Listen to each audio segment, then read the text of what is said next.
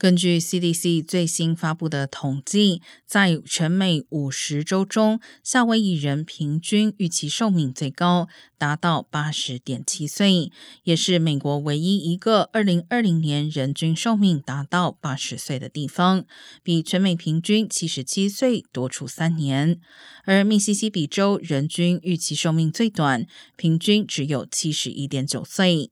加州、麻州、新罕布什尔州的预期寿命都是七十九岁，分列第四至第六名。不过，美国二零二零年各州平均预期寿命自新冠疫情爆发以来都有所下降，夏威夷的预期寿命也下降了零点二年。